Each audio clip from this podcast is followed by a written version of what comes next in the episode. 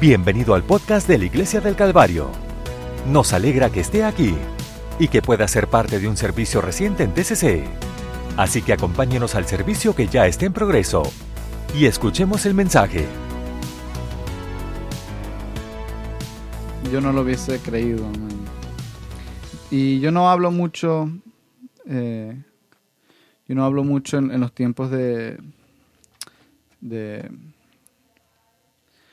lo- los tiempos especiales de servicio. Entonces estoy muy bendecida de estar aquí y quiero hablar con ustedes en este servicio especial. Eh, y por muchas semanas eh, he sentido el Señor que me estaba hablando y, y me estaba hablando de un título que mi papá, el, el pastor antes de aquí, eh, él predicaba mucho de, de esto. Entonces, yo busqué esta predicación específica que tenía él. Y yo podía ver el título que tenía mi papá. Y podía ver sus letras que mi papá escribía sobre este título. Y pues fue muy difícil encontrarlo. Y pues no voy a decir que este mensaje es de él pero voy a darle el mismo título. Y este título es de él y ha sido muy importante en mi vida, amén. Entonces yo quiero que abremos, que abrimos nuestra Biblia hacia Mateo 27, 11 al 26. Quizás no es eh, el mensaje que estás pensando ahorita. Eh, Jesús estaba delante del gobernador y el gobernador le preguntó diciendo, ¿eres tú el rey de los judíos? Y Jesús le dijo, es como tú dices. Y mientras lo acusaban los principales sacerdotes y los ancianos, nada respondía. Entonces Pilato le dijo, ¿no oyes cuántas cosas testifican contra ti? Pero él no le respondió ni una palabra, de modo que el gobernador se maravilló mucho. Ahora bien, en la fiesta, la fiesta de la Pascua, el gobernador solía soltar a la multitud un preso que ellos querían. Y en ese tiempo tenían un preso notorio llamado. Barrabás. Entonces, cuando se hubieron reunido, eh, Pilato le dijo, ¿a quién queréis que os suelte? ¿Barrabás o Jesús? Porque sabía que porque en medida, porque sabía por qué le, la envidia le habían entregado. Mientras él estaba sentado en el tribunal, su esposa mandó a decirle, no tengas nada que ver con ese justo, porque hoy he padecido muchas cosas en sueños por causa de él. Pero los principales sacerdotes y los ancianos persu persuadieron a las multitudes que preguntaban por Barrabás y que mataran a Jesús. Entonces el gobernador le dijo, ¿a cuál de estos dos queréis que os suelte? Y ellos dijeron, Barrabás. Eh, Pilato le dijo, ¿qué pues haré de Jesús llamado el Cristo? Y todos le dijeron que sea crucificado. Y el gobernador dijo, pues qué mal ha hecho. Pero ellos clamaban aún más, diciendo, que sea crucificado. Amén. Entonces Pilato vio que no podía prevalecer en absoluto, sino que levantaba un tumulto, tomó agua y se lavó las manos delante de la multitud y dijo, Inocente soy de la sangre de este justo. Tú te encargarás de todo esto. Y todo el pueblo respondió y dijo, Su sangre sea sobre nosotros y sobre nuestros hijos. Entonces le soltó a Barrabás y habiendo azotado le entregó para ser crucificado. Esta mañana con la ayuda del Señor en este domingo de Ramos quiero predicarles a partir de este pensamiento de, de mi papá, un ladrón o un salvador. Muchos de nosotros esta mañana estamos familiarizados con el texto que encontramos el primer domingo de Ramos. Es vital que entendamos la línea del tiempo de estos eventos para comprender el contexto completo de mi mensaje de hoy. Así que empezamos con el día anterior de la entrada triunfal de Jesús en Jerusalén. Esta mañana quiero que consideramos el, el relato de Juan el Amado que se encuentra en el capítulo 12 de su Evangelio.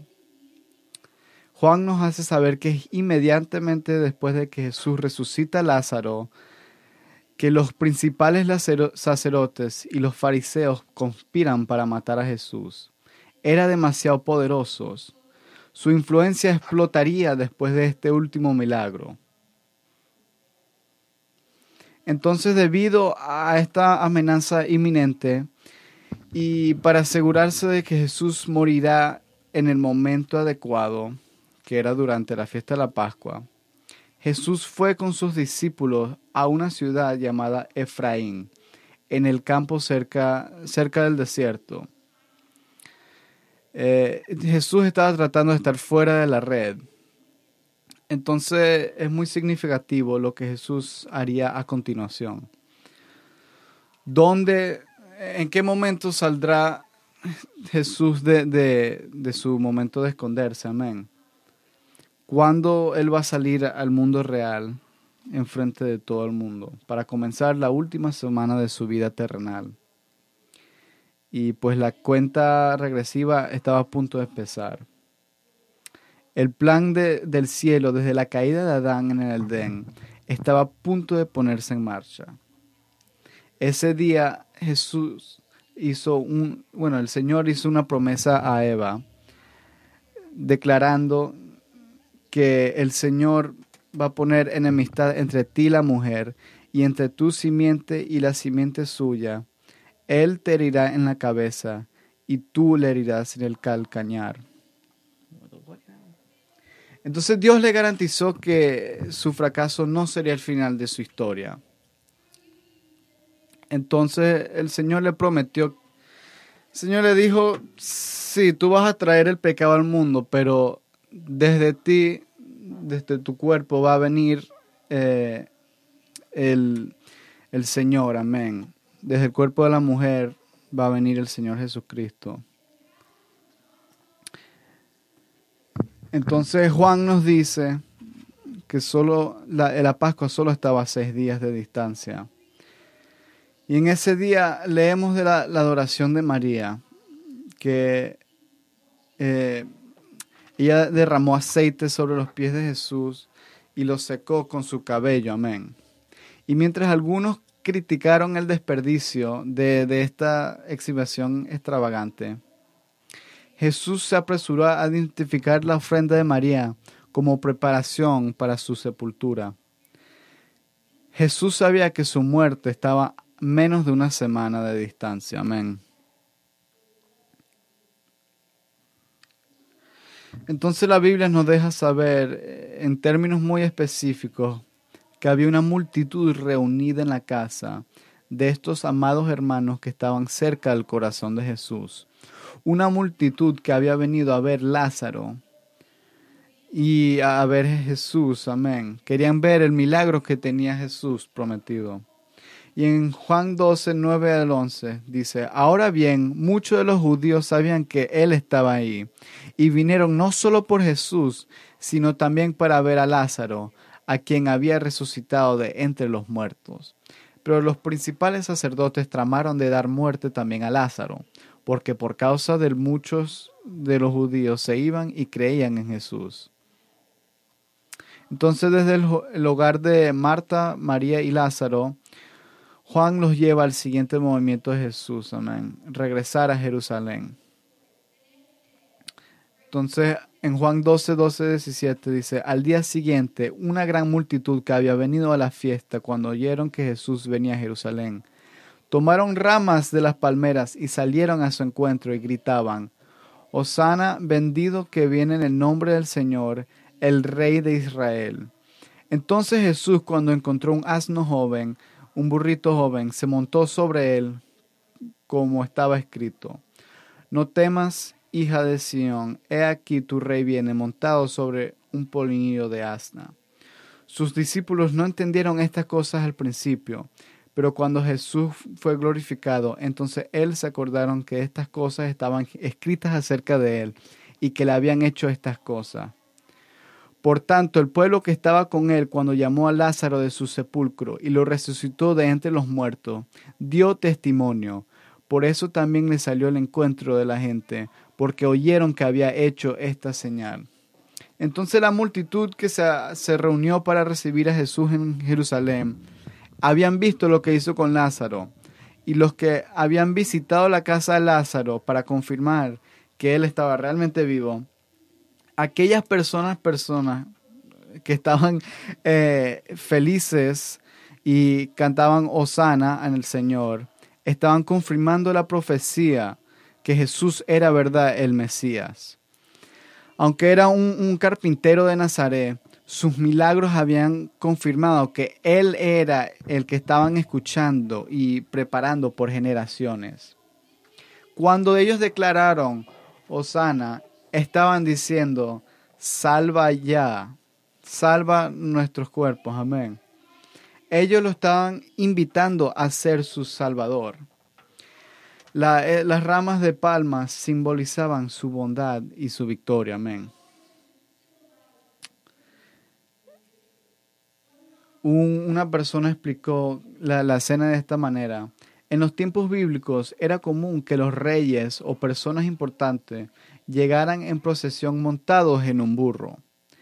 El burro simbolizaba la paz, por los que quienes optaban por montarlo demostraban que venían con intenciones pacíficas. Esta fue otra señal que él estaba cumpliendo las palabras de Isaías. Él era el príncipe de paz. Entonces lo que encuentro tan eh, increíble en esta mañana es que de lo específico que estaba escrito en los evangelios, se nos hace comprender que la multitud que se reunió en la casa de Lázaro para presenciar su milagro y la multitud que recibió a Jesús era también la multitud que demandara la ejecución de Jesús solo unos días después. Parece incomprensible, pero es la, la verdad muy trágica. Una verdad con la que tú y yo podríamos relacionarnos más de lo que nos damos cuenta. Esta mañana empezamos con el relato de Pilato tratando de soltar a Jesús porque creía en su inocencia.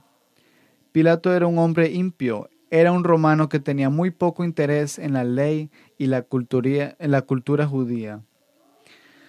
Pero la preocupación principal de Roma era mantener la paz en los disturbios judíos.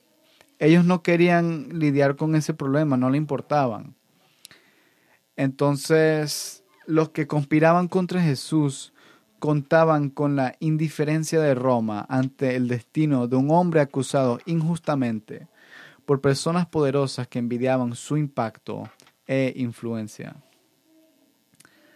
Así que la, autoridad de, eh, Pilato él, podía cambiar el destino del Señor, amén. Entonces, eh, debido a la eminente festividad de la Pascua, Pilato esperaba liberar a Jesús, como era la costumbre de, Roma en esta época del año. Seguramente estos judíos elegirían a Jesús sobre un conocido criminal de nombre Barrabás. porque la multitud sabía quién era este, este amén. Juan describe a esta infame segunda opción como un prisionero notorio. Entonces ellos sabían quién era ese hombre. Era un hombre terrible, era, era terrible. No era un, alguien que robó hace unos años y hizo un crimen chiquito. Él era una persona horrible, amén. Y de todas las cosas que se conocían, el ladrón no era una de esas cosas, amén. Todas las familias tienen un, ladrón. Y eso era cierto en una familia de todas mujeres, amén. Así eran eh, las hijas Pasley. Y eh, el ladrón no fue el que estaba cantando esta mañana, man.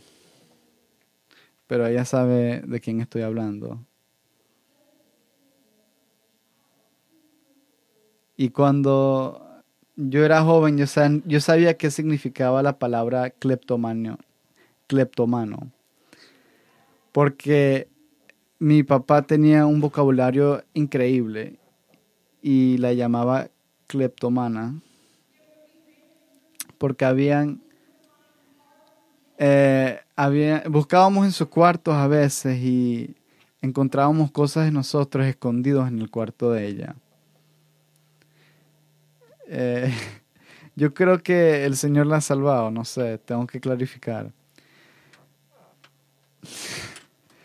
Eh, pero ser llamado clepto es llamado a alguien que no se puede confiar.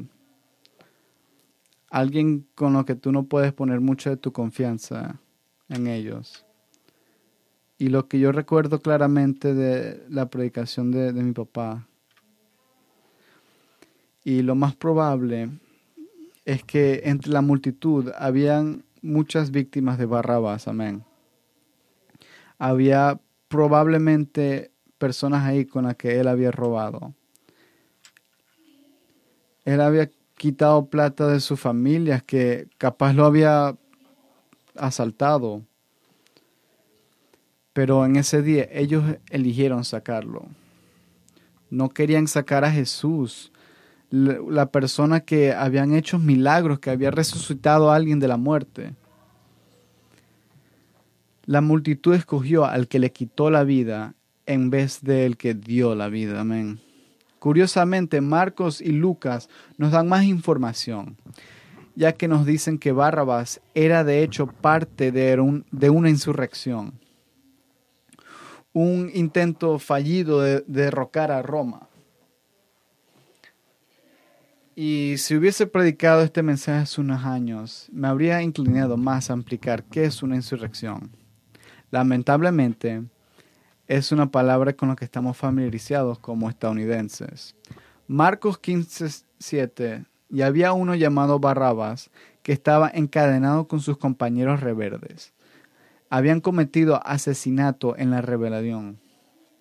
Y en Lucas 23:25, y él les soltó el que habían pedido, el cual por rebelión y homicidio había sido echado de la cárcel, pero entregó a Jesús a su voluntad. Barrabas no era un ladrón de poca monta, amén. Él, él, era un, un asesino. Él quería derrocar a Roma. De hecho, era un aspirante a salvador de los judíos. Entonces, la ironía es que Barrabas intentó lo que los judíos esperaban y querían que Jesús hiciera por ellos, amén, derrocar a, Roma. Entonces, como empiezo a concluir, creo que hay dos aplicaciones para nosotros en esta historia que muchos de, nosotros los conocemos muy bien. La primera es una cuestión de salvación. Todos debemos elegir, como la multitud ese día, entre un ladrón o un salvador. En Juan 11 Jesús aclara, que Él como un buen pastor vino a dar su vida por las ovejas. Es por eso que Jesús tuvo que morir en la Pascua. El pueblo que estaba en Jerusalén ese día de las palmas, estaban escogiendo en ese día eh, los corderos que iban a asesinar, eh, que iban a sacrificar en el día de Pascua. Entonces en ese día que ellos movían las hojas de palma y decían, Osana, sálvanos ahorita Señor, ellos lo escogieron ese día como su Salvador. Ellos lo identificaron como el hombre perfecto, el Cordero es perfecto del Señor. Jesús dijo que Él dejó su vida por las ovejas, amén. Y eso es exactamente lo que Jesús vino a hacer. Su cuidado y deseo por nosotros es como un buen pastor y nosotros nos convertimos en sus ovejas. Amén. Debemos permitir que Él nos pastoree, que sea nuestro pastor absoluto. Y si aún no lo has elegido, hoy es un gran día para hacerlo. Tú puedes escoger a un Salvador en vez de un ladrón. Puedes arrepentirte de tus pecados puedes ser lleno de su espíritu y poner su nombre en tu vida a través del bautismo. Amén. Y el nombre de Jesús eh, puedes bautizarte en el nombre de Jesús. Amén. Aplaudan si has estado bautizado en el nombre de Jesús. Es la mejor decisión que has hecho en tu vida. Escoger a Jesús como tu Salvador. Amén. Jesús, Jesús dice en Juan 10:10 10, que vino a ofrecernos vida abundante. Eso simplemente significa una vida mejor que la que podríamos vivir sin Él. Jesús no puede dar más. Es poderoso entender que el enemigo de nuestra arma y su deseo por nuestras vidas es descrito de la misma manera que Barrabás. Es un ladrón. Al igual que la multitud en nuestro texto, sabemos lo que es el diablo, sabemos que él es un ladrón. Él, él ha robado de nuestras almas, amén. Ha lastimado a nuestras familias, ha, lastimado nuestras vidas con sus mentiras y su tormento. Amén. Y Jesús dice que el ladrón viene a hurtar, matar y destruir. Entonces no, no tenemos que adivinar cuál es el plan del enemigo.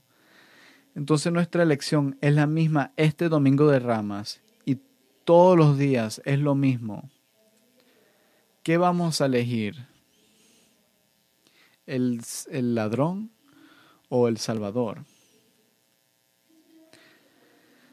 Este mensaje es más que un llamado a hacer segura nuestra decisión. Pero no es solo un mensaje de, de la salvación, es un mensaje sobre la devoción, debido a que se aplica a nosotros.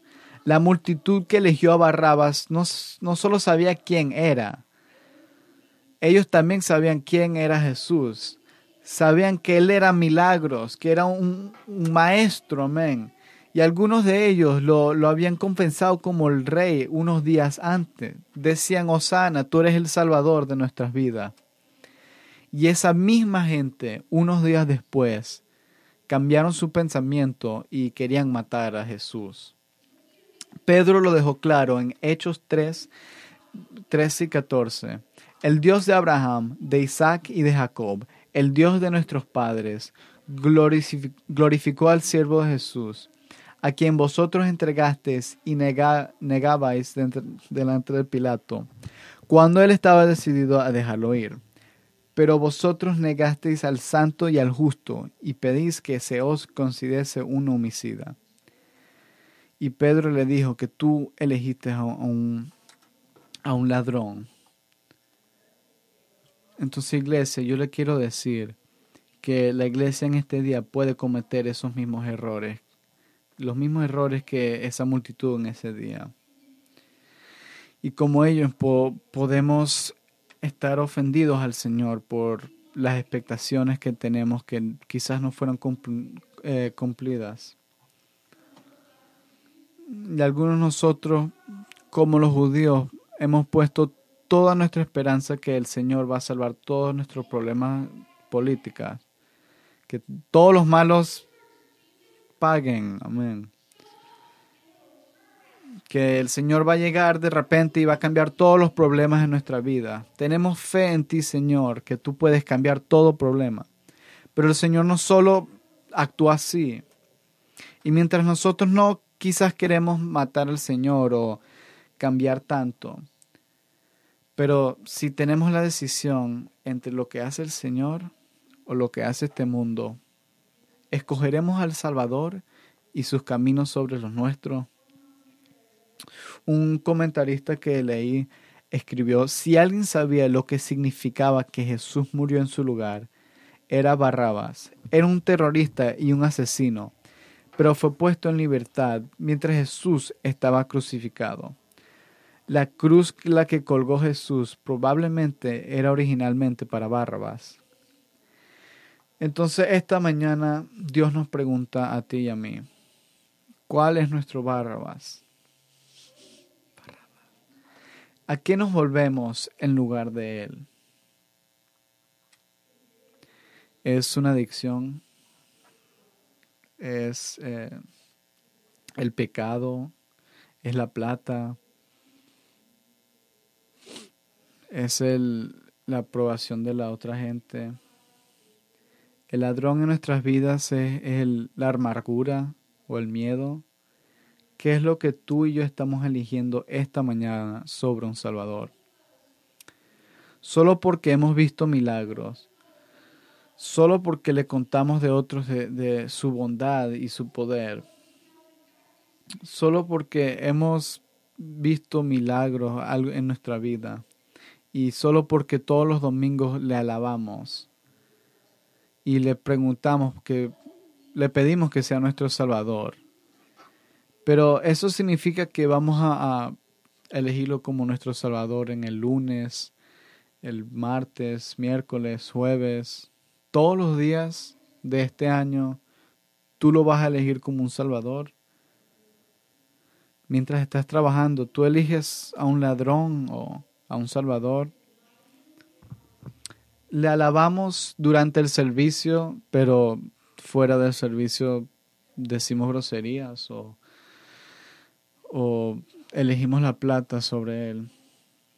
Quiero que cambien su mente, amén. Que la prioridad ahorita del Señor es la misma ahorita que en el pasado. Que Él no puede cambiar nuestras políticas. Él no, no no se mueve por tu felicidad temporaria. Él nos va a aparecer en todos los problemas en este, de este planeta, amén. Pero lo que Él se preocupa es que tú estés eterno con Él.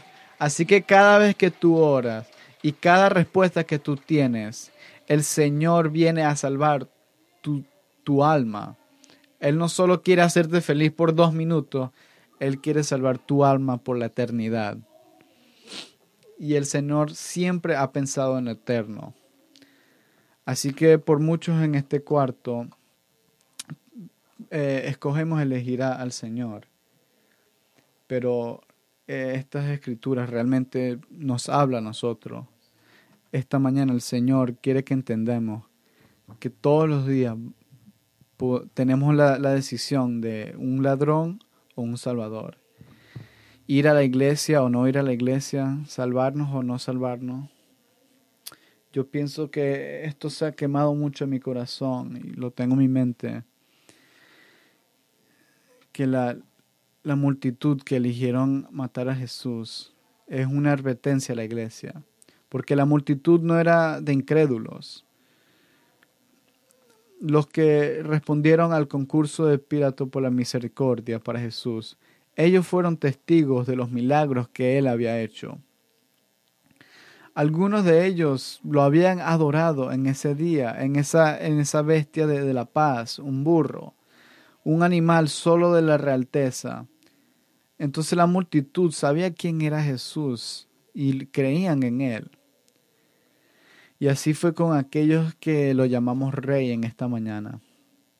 Hemos hecho lo mismo y, debemos adorarlo realmente, pero debemos elegirlo cuando no lo estamos adorando. Cuando estamos en el mundo, tenemos que elegirnos. Cuando nos despertamos mañana, cuando nos llaman sin esperar, cuando leemos ese mensaje, amén, tenemos que escoger el ladrón o el salvador, amén.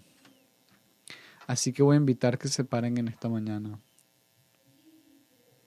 Es fácil de sentarse en una iglesia en un día como este, en, un, día especial que nos hace sentir bien. Y pensar mal en la gente, en esa multitud, amén. ¿Cómo podían hacer una decisión tan estúpida? ¿Cómo pensaron tan mal? ¿Cómo dejaron a un hombre inocente morir? Y si no creían en él, pero si tenemos, si somos honestos, su decisión eh, refleja la decisión que hemos hecho a veces, que escogemos un Salvador, pero sin embargo no siempre elegimos al Salvador correcto. Entonces mientras preparamos nuestros corazones para la semana de, Pascua, les imploro a todos, les ruego que dejen que el Señor le hable. Que, que, le habla de cuál es el enemigo en tu vida, quién es el barrabás en tu vida, qué es el barrabás en tu vida.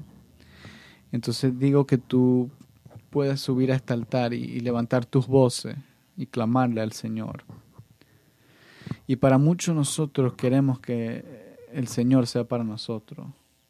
Que el Señor nos salve de, de hábitos, de pensar incorrecto, de tormento que tú has pasado mucho por el, el ladrón en tu vida.